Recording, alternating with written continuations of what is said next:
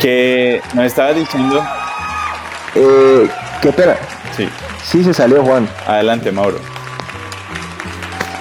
Eh, les decía que entonces en estos pacientes también es experimentado eh, que les ayuda a las quimioterapias que son esos, les ponen unas, eh, las quimioterapias básicamente son metales y algunos derivados de plantas que se meten por las venas. Esto causa mucho dolor y causa que la mano se ponga negrita, les duele las manitos, les duele muchas partes del cuerpo a los pacientes oncológicos, pero también les produce mucho vómito. Entonces, el vómito eh, con el cannabinoidol y con eh, drogas específicas eh, asociados pues a la planta de marihuana, los pacientes han demostrado demasiada tolerancia ya a los alimentos, empiezan a verse gorditos, uno los ve mejor, entonces, en eso es básicamente lo que está, de moda ahorita, eh, eh, digamos que utilizar los pacientes oncológicos. Y sí les va bien, César, sí les va muy bien. Eh, para el dolor específicamente, que es mi área que se llama algología, algos, dolor y logía, estudio del dolor, sí em, se ha demostrado algo de disminución del dolor, pero sobre todo sensaciones que son específicamente de algunos síndromes entonces, digamos que no quita el dolor del todo, hay que ayudarse de otros medicamentos, pero sí es una gran ayuda a un paciente en fase Oiga, Mauricio, y ahora que usted habla del dolor, eh, claramente aquí estamos hablando de un dolor físico, ¿no? Eh, digamos que, proviene de una situación, pues, digamos, eh, de, de, un daño fisiológico, pero de pronto vos conoces algún tipo de asociación de beneficio, ¿sí? donde se vea beneficiado el paciente en un dolor de tipo emocional, de pronto, digamos, eh, con la pérdida de seres queridos o, cuando están pasando situaciones de depresión eh, o cuadros, digamos, clínicos de, de, de, sí, de problemas de depresión. Ah, de pronto sabes algo de ese tema porque porque, porque es muy común escuchar, es muy común escuchar que las personas consumen eh, esta planta, ya, ya sea en, con estos cigarrillos electrónicos, el famoso vaping, o los aceites, o, incluso el cacho y el cigarrillo, eh, con la idea de que tienen un beneficio eh, psicológico, ¿no? De, tranquilidad, de relajación y que los ayudan en ese tipo de, situaciones que no es un dolor físico, sino más como un dolor, eh, entiéndase, un poco más emocional, más psicológico. Entonces, ¿qué sabes de pronto que nos puedes contar vos al respecto? Bueno, les voy a contar varias cosas. lo primero que tenemos que tener en cuenta aquí y hay que hacer es también un llamado social este, eh, de salud pública. Cuando generalmente el consumo de los, de los estupefacientes, en este caso marihuana, empieza antes de los 18 años, se ha relacionado el uso o el consumo de marihuana antes de los 18 años, se ha relacionado. ¿Qué quiere decir relacionado? No quiere decir que lo, lo lo hagan todas las pacientes, sino que hay pacientes que tienen una predisposición genética y puede aumentar la, predisposición genética en estos casos. Son, eh, la mayoría son trastornos psiquiátricos, incluidos psicosis y esquizofrenia. Y también la depresión se puede generar cuando el paciente consume antes de los 18 años. ¿Y esto por qué? Porque nuestro cerebro todavía no está 100% formado. ¿no? Entonces el, paciente puede experimentar eh, unos cambios y estos cambios llevarlo a trastornos muy graves. Sin embargo, para lo que me dices para los dolores emocionales, hoy en día se sabe que las personas que se les da, o sea, las personas adultas mayores de 18 años, que estamos hablando de este tema, eh, se ha experimentado que los pacientes pueden eh, mejorar depresión, ansiedad y trastornos trastornos menores a corto plazo, pero no a largo plazo. En corto plazo el paciente experimenta una relajación, experimenta tranquilidad em, y esto conlleva que el paciente se tranquilice mucho más porque si bien ustedes saben, eh, para el término psiquiátrico la depresión y la ansiedad no hay nada para el tratamiento agudo. Siempre se le da al paciente medicamentos que empiezan eh, a actuar una o dos semanas posteriores. En cambio, la marihuana actuaría, la marihuana no, los compuestos de la marihuana actuarían de una manera eh, aguda, o sea, en el momento agudo que el paciente vive el problema, ¿no? Entonces, eso es, eso es positivo realmente. Yo, yo quiero intervenir aquí un momentico para uno de nuestros oyentes porque si a nosotros nos escuchan Hugo, Paco, Luis, Daisy, Mini, Tribilín, a veces, por ahí entra con Dorito y Tribilín tiene un problema. Eh, Tribilín malinterpreta. acuérdese de Tremebunda también, que esa señora ya nos ha puesto demandas y de todo, hermano. Sí, sí, sí, la señora es bastante brava. Oiga, eh, para Tribilín, no vaya a malinterpretar lo que se está diciendo aquí porque es que de pronto van y dicen, ay, mire, papá que en el programa un médico dijo que cuando yo tenga dolor de cabeza puedo fumar marihuana. No, no, aquí estamos hablando con un médico especializado en el dolor, ¿cierto? Con una persona que un hospital trata pacientes terminales y lo que tratan de hacer allí es darle calidad de vida, ¿cierto? Entonces no es que van a que el programa malinterpretarlo, ay mire que ellos tres dijeron que podíamos fumar marihuana, no, inclusive no se está hablando de la marihuana, se está hablando de un componente de uno de, los uno de los 500 más de 500 que tiene, ¿no? Entonces hay que comenzar a, también a, a, eh, dar esas claridades, sí, muy bien César. Mire, mire que ese tema da para mucho, porque aquí estamos hablando con un médico, ¿cierto? Y resulta que cuando se habla de los componentes de la planta, yo no sé, Mauricio, acláreme usted, ¿eso lo está haciendo un médico o es en un laboratorio donde hay químicos y biólogos trabajando en eso, que son los que son capaces de descomponer un elemento en sus sustancias eh, fundamentales o primordiales? César, ahorita yo estoy trabajando en el laboratorio, trabajo con una, ingeniera biomédica eh, un físico y yo que soy el médico algólogo.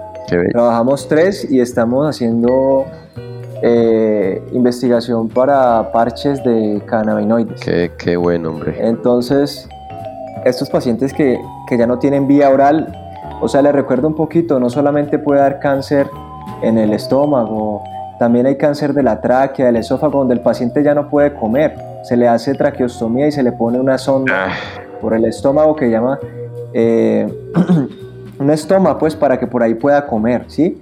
Se le pasan los alimentos por otro lado. Entonces, como el paciente ya no puede comer, ya no se le puede dar cannabinoide por vía oral, para que ustedes me entiendan, sino que se le tiene que dar eh, por parches o ponérselos eh, cutánea a, a, nivel de la piel para que el paciente pueda tener los mismos efectos y eso es lo que estamos trabajando para poder este, lograr que los pacientes que no tienen vía oral puedan tener el tratamiento adecuado. Yo tengo una, yo, perdóname eh, Juan, yo tengo una pregunta para Mauricio que es, es como para cambiarle un poquito a él el tema, pero es una curiosidad, porque él está trabajando, ¿cómo es que se llama el tema? ¿Algología o elgología? Algo, algo, algo, algo. Como decir algo, algo de logía, algología. Algología. Que, o sea, usted se especializa para que una persona terminal tenga un buen final de vida, un final de vida tranquilo. ¿Qué, Exacto, ¿qué, piensa usted de la eutanasia? Uy, no, pues eso, es como otro tema largo, ¿no? Larguísimo, pero es que la eutanasia depende del punto de vista del ser humano. Mira, en, en, este mundo hay dos tipos de personas, las liberales y las conservadoras. Así como los partidos políticos de antes, en este momento hay personas así, liberales y conservadoras, y no, uno no puede cambiar la mente de los seres humanos, ni, ni imponer ideas en, en, los seres humanos, o sea, cada quien es libre de pensar lo que quiera, como hacemos en este espacio. Pero finalmente, eh, quien, mi pensamiento acerca de, ese tema, yo pienso que el ser humano debe vivir feliz y contento y con buena calidad de vida, pero no se le debe quitar la vida.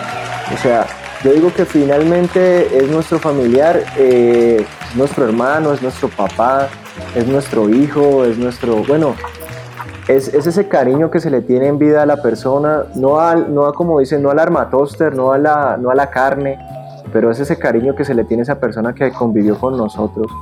Entonces, yo pienso que la eutanasia no es, no es como lo más, lo más adecuado.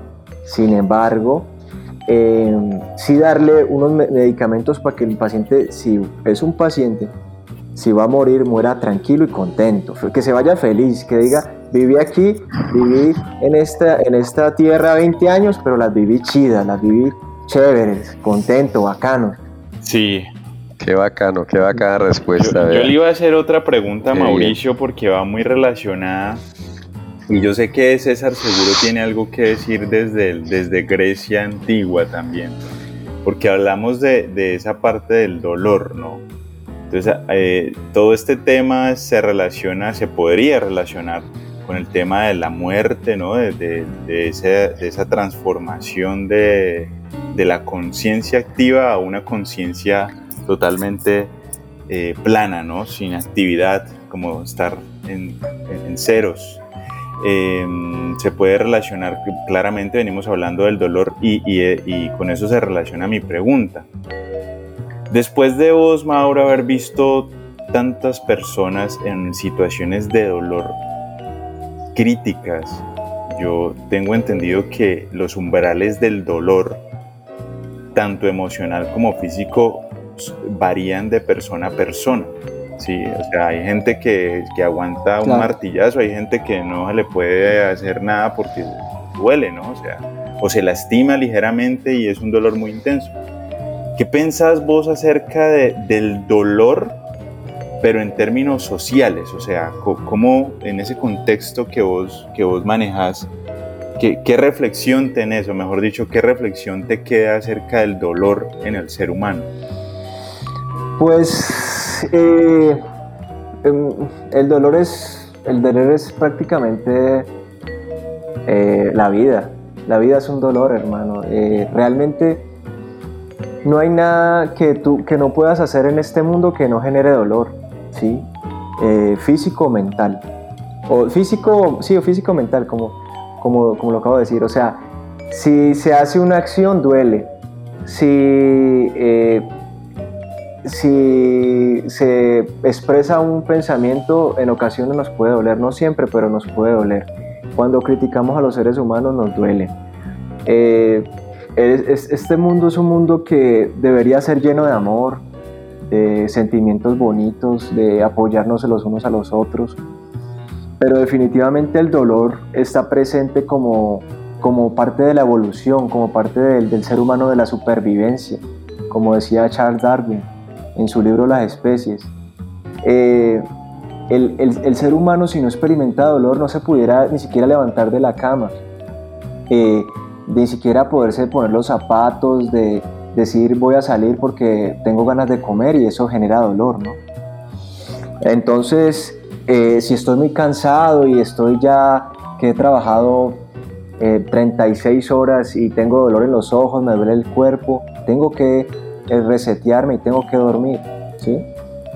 Eh, ¿Qué te digo? el, ser humano y el dolor es, es casi lo mismo. ¿sí? O sea, prácticamente em, yo digo que este mundo, este mundo tratemos que tratar de tratar el, dolor en todas las esferas que, que tiene el dolor pero ponerle mucha atención. Los humanos carecen de, todos los problemas se generan porque hay un, dolor de algún tipo, ¿no? Y mira que me hiciste pensar en algo y es que la gente generalmente no sabe usar su dolor. Voy a poner un ejemplo práctico. Eh, alguna vez eh, yo estuve en un tratamiento por, por, eh, digamos, para corrección de posturas al tocar instrumentos musicales.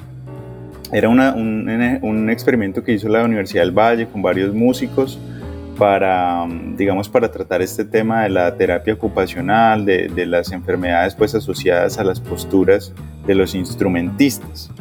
Entonces, había algo muy curioso, una frase que nos decía la, terapeuta y ella decía, hay que respetar el dolor.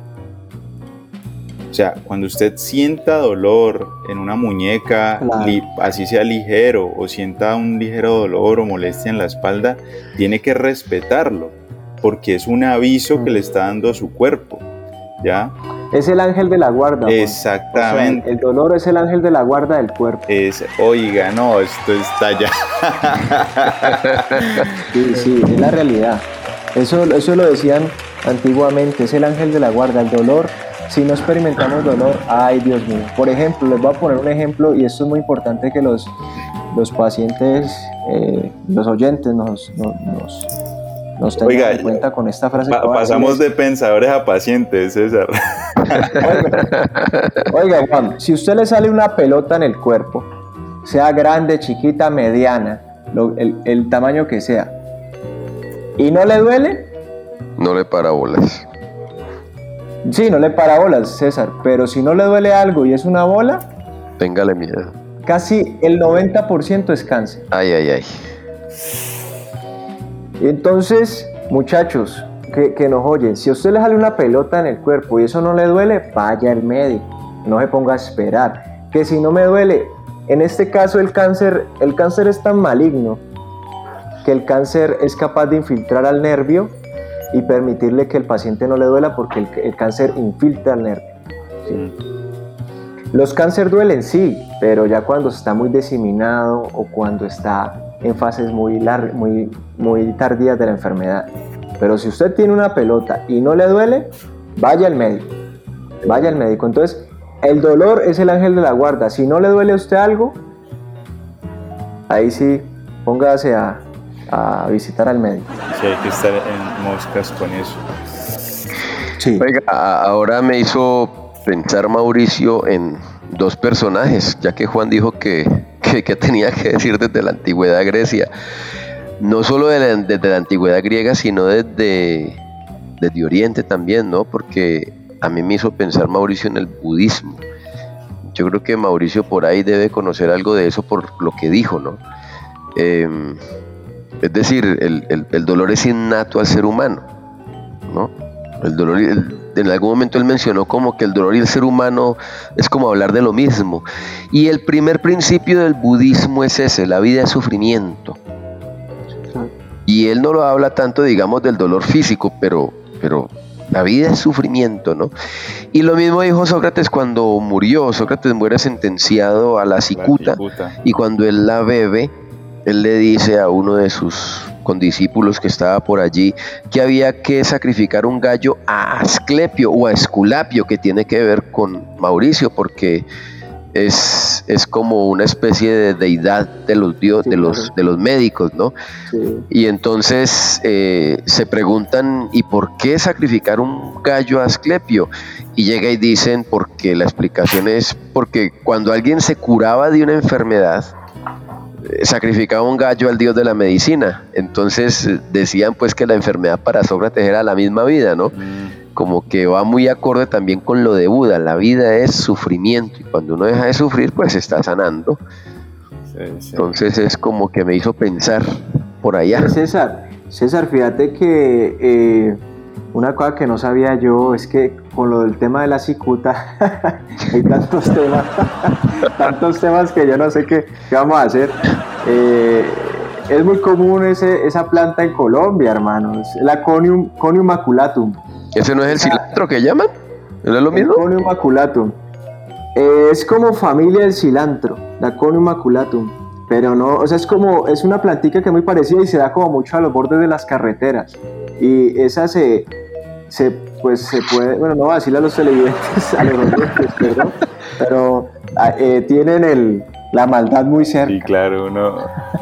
Es que. No, yo, yo, yo sí le tengo un programa a Mauricio y, y ojalá se ponga de acuerdo con, con, con Juan para que programemos fecha, porque dentro de ocho días tenemos otro invitado y pues ya tenemos que mirar fechitas, pero, pero es el tema del dolor. O sea, qué rico hablar de una filosofía del dolor porque, porque pues usted es un especialista en el dolor, o sea, qué belleza uno poder hablar aquí del dolor, porque cuando Juan y yo hablamos del dolor, de pronto es lo que sentimos nosotros por ahí o lo poco que hemos leído en, textos. Por ejemplo, hay una relación entre estos budistas y el dolor, ¿no? Que ellos son capaces desde la meditación de generar o inhibir un dolor específico localizado en algún lugar. Entonces dice uno, uy, ese tema debe ser fascinante de tratar. Sí. Sí, sí, sí. Es, interesante. No, no, yo le tengo otro, otro programita, Mauricio, también, eh, sobre la, sobre la, sobre la psilocibina. Ah, de una, de Ese una. sí. me parece una verdad. No, no, no, mira, de, eh, a ver, en este momentico yo estoy, este, Juan, y oyentes, César, yo estoy, este, eh, investigando en muchas plantas y como dice Juan, no solamente los compuestos de, la comúnmente cannabis, eh, sino hay otros compuestos que también se están investigando, ¿no? Eh, también de los hongos, de los cactus. Eh, aquí hay un cactus muy conocido que se, en México que se da en la zona del, del noroeste y en los desiertos de Sonora que se llama el cactus, se llama el peyote. Eso es otro tema que tenemos que hablar. Pero el peyote es otro de los grandes aportes para la medicina actual y también es, tiene relacionado con el dolor. Tiene un compuesto que llama la mescalina, que tiene que ver ahí con, es un alcaloide que tiene que ver con, con el café. aunque ustedes no lo crean, aunque ustedes no lo crean. Eso está, eso está muy interesante y, pues bueno, seguro, seguro Mauro te vamos a tener eh, más tiempo por acá en, en Humanismo en Cali.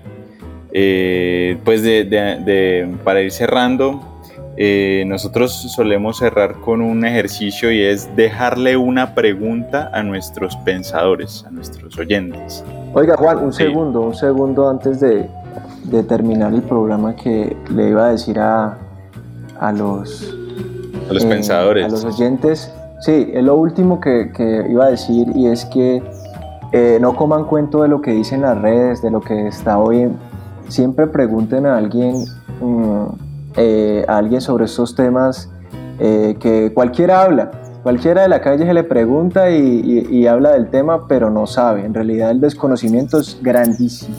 Entonces, primero que se asesoren, que no consuman eh, sustancias ilegales, que si bien está escrito que los mayores de 18 tienen menos probabilidades de muchas cosas, eh, se ha demostrado que una de cada seis personas que consume menor de 18 años eh, se vuelve adicta a la marihuana y que los mayores de 18 años, una de cada 10 personas eh, se vuelve adicta cuando consume marihuana por primera vez. Y en el mundo hay más o menos como 13 millones de adictos y 198 millones de consumidores de marihuana activamente. Y, y en, el, en el ámbito medicinal eh, apenas tenemos como un 1% de todo eso que les hablé, menos del 1% de consumir marihuana por situaciones paliativas, como decía César.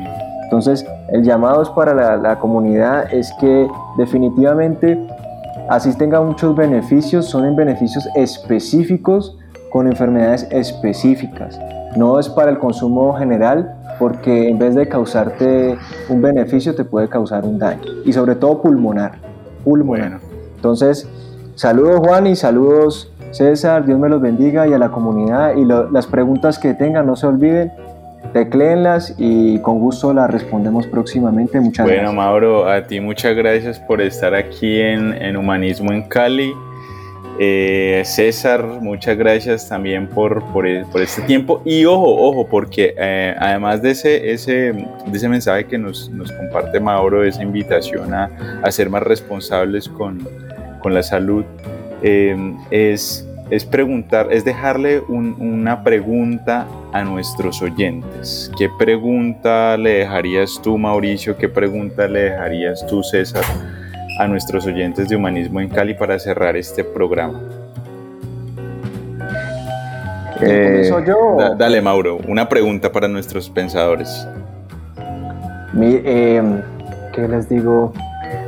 La pregunta es, eh, lo que venden, si escucharon el programa, ¿no? Lo que venden en la calle, eh, esos mm, compuestos, ¿sí tendrán cannabinoidol?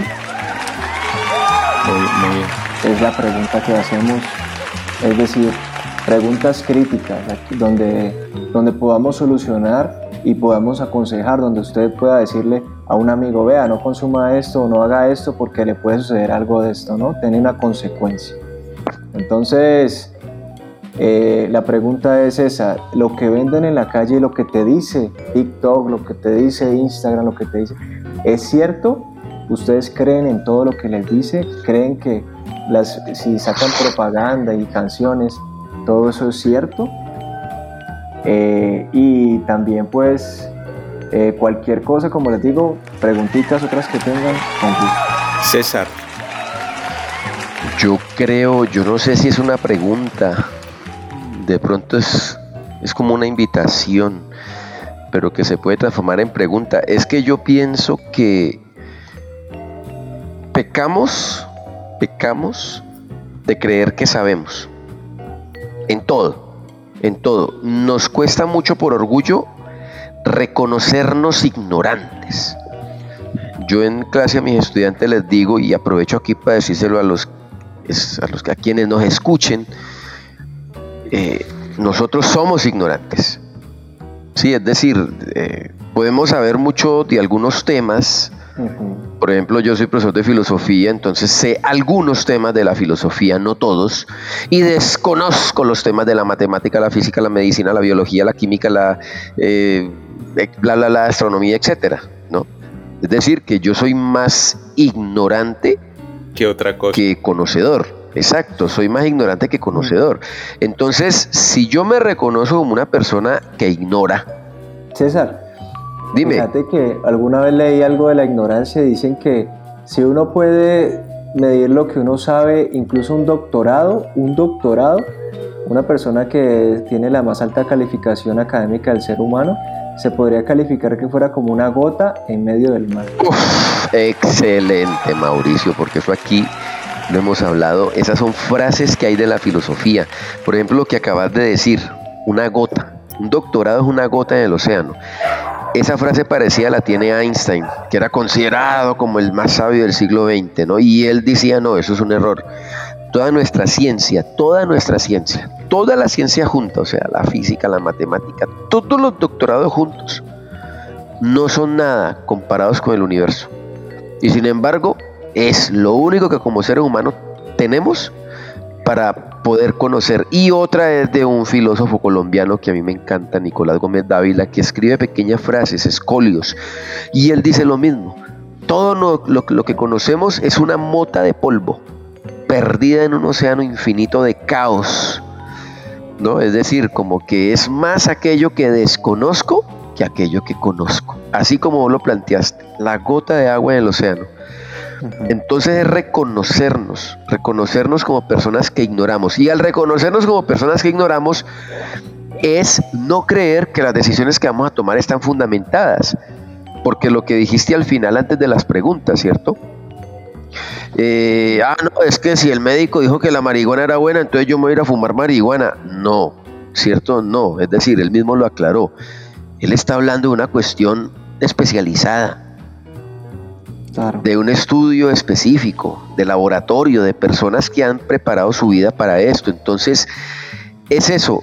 La pregunta mía, Juan, sería entonces, ya habiendo hecho, hecho ese preámbulo, ¿Qué decisiones vas a tomar de ahora en adelante y fundamentado en qué? Reconociéndote ignorante. Muy bien. ¿Y qué decisiones vas a tomar y fundamentado en qué? Y mi pregunta para cerrar este capítulo de humanismo en Cali eh, sería, ¿es una sustancia la solución a nuestros problemas?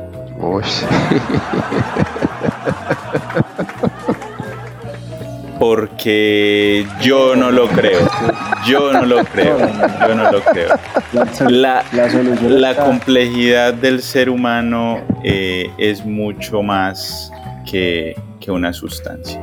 De hecho, de hecho hay tanto placer eh, en, esa, en, esa, en esa idea de que, de que ¿cómo, ¿cómo, llamarlo a eso? eso? Eso no es la panacea, César, eh, si me corrige. Sí, sí, sí, ese es el nombre que le dan, creo eh, yo. Donde un objeto se vende como la solución a todos nuestros problemas, la solución al todo. Entonces, no caigan en esa, en esa en esa, en, en esa debilidad de nuestra condición humana, ¿no? De creer que de creer que una sustancia o la otra es una panacea. No, es, es, es un elemento más de este cosmos, de este universo. y, pues es natural que nos sintamos atraídos a, descubrir eso, ese mundo, pero tarde que temprano tenemos que entender que eh, nada en este mundo es la panacea. Y entonces eh, por eso dejo esa pregunta allí. Uy, no, espérame Juan antes de que, de que digas el adiós absoluto. Es que lo que acabas de decir... Em, y que estamos solos en el mundo. Eh, eh, es que me acordé de, una frase que me encanta de Fernando Sabater, ¿no? Es decir, el ser humano, o sea, nosotros realmente no tenemos soluciones. Eh, lo que debemos hacer es acostumbrarnos a vivir con nuestra incertidumbre. Ah. Entonces es eso, ¿cierto? Si, tengo una situación que me aqueja, lastimosamente hay gente que cree que el licor o las sustancias psicoactivas le van a salvar y resulta que no, ¿cierto? Eso es como, como momentáneo. Un placebo. En cambio, eh, eh, eh, exacto, en cambio hay otras, otras, otros hábitos sanos que ayudan a convivir con ese dolor. ¿No? Entonces están las meditaciones que también está muy de moda porque está la meditación yogi, la meditación zen eh, y está el deporte que está muy de moda, entonces a salir a trotar, etcétera, ¿no? Eh, eh, como que es aprender lo que decía Mauricio ahora, el dolor es esencial al ser humano, está en nuestra estructura óntica, es decir, somos complejos y muchas de las cosas, así como él empezó hablando al principio, la planta de marihuana tiene tantos componentes, el ser humano también. Entonces, una de esas, esas variantes o variables o, sustancias o componentes nuestros es, es el dolor. Y estamos para sentir dolor, moral o físico. Y a veces duele más el moral, ¿no? Porque uno se deprime, hay gente que por una depresión se suicida. Es cuestión de comprenderlo. Es mi amigo, como decía Juan que dijo la, señora en la terapia, es mi amigo. Entonces aprendo a convivir con mi amigo. Escuchar el dolor. Qué pena, qué pena. Me, no, no, no, no, no, para eso es este programa. Ah, y, lo que dicen los gringos también, que sin dolor no hay ganancia. Es decir, que si uno, si uno va al gimnasio y no le duele, eso. Mejor dicho, no hizo nada. La patica el papá. Sí, bueno, bueno entonces de, sí, de, para eso estamos acá, para, para preguntarnos y para dejarles inquietudes a ustedes, nuestros pensadores. Muchas gracias a todos por escucharnos. Recuerden que nos pueden seguir en, en Twitter y nos pueden escuchar en las principales plataformas de podcast. A todos muchas gracias. César, Mauricio, nos vemos en un próximo capítulo de Humanismo en Cali. Muchas gracias. Saludos, saludos. Adiós, gracias, chao, chao.